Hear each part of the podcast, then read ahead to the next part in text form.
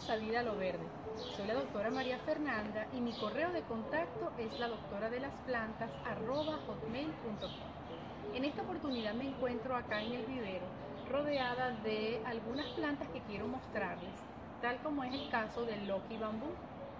Yo recibo muchas consultas a mi correo electrónico sobre Loki Bambú que tienen problemas o cómo sembrar el Loki Bambú o cómo mantenerlo. En esta oportunidad quería mostrarles esta forma en la que están vendiendo ahora el Loki Bambú en estos floreros que son de vidrio y tienen apenas un orificio en la parte de arriba y vienen con las denominadas bolitas de gel. Particularmente en estos que tenemos aquí, todos, a todos les falta un poquito de agua, ¿verdad? Deben completar la cantidad de agua. Y eh, por mi experiencia, ¿verdad? En los Loki bambú que he tenido y que he cultivado, las bolitas de gel no resultan 100% seguras o 100% duraderas para que nuestro Loki bambú se mantenga en el tiempo. Yo recomiendo más las que sean lisas o cuentas plásticas que también son lisas para darle anclaje o soporte al Loki bambú. ¿Por qué? Porque así como están aquí, que le falta agua, si usted olvida su Loki bambú con las bolitas de gel, con el tiempo las bolitas de gel van a crear un ambiente propicio para hongos y su planta de bambú se va a enfermar. En este caso se trata de plantitas de Loki bambú que tienen unas dos vueltas en espiral.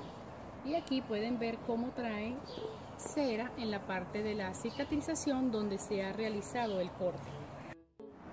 Aquí les he escogido dos macetas con Loki bambú para mostrarles algunas particularidades de cómo han sido colocados las cañas en este Loki bambú. Lo que tiene en el sustrato son piedras, hay una cubierta protectora plástica como para prevenir que se dañe la maceta y luego las cañas han sido colocadas en espiral o en tipo caracol y están anudadas a un alambre que se encuentra en el interior de lo que conforma todos los tallos de este Loki bambú.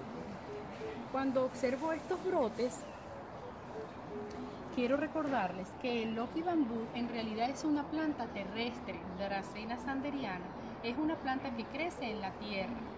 Sin embargo, debido a su uso en la decoración, se ha cultivado colocando las cañas en agua.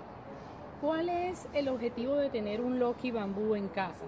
Aparte de toda la asociación mística que se le ha dado a esta planta relacionada con la buena suerte, también consiste en cultivarla, lo que consiste es en lograr mantenerla por el mayor tiempo posible y de la manera más saludable posible. Esto sería una planta de Loki bambú.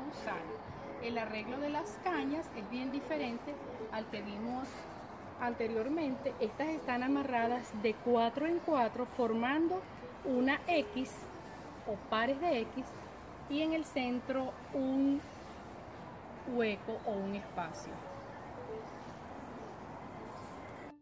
Espero que este video haya sido del agrado de todos ustedes y que les sea de mucho provecho. Los espero en una próxima oportunidad. Chao.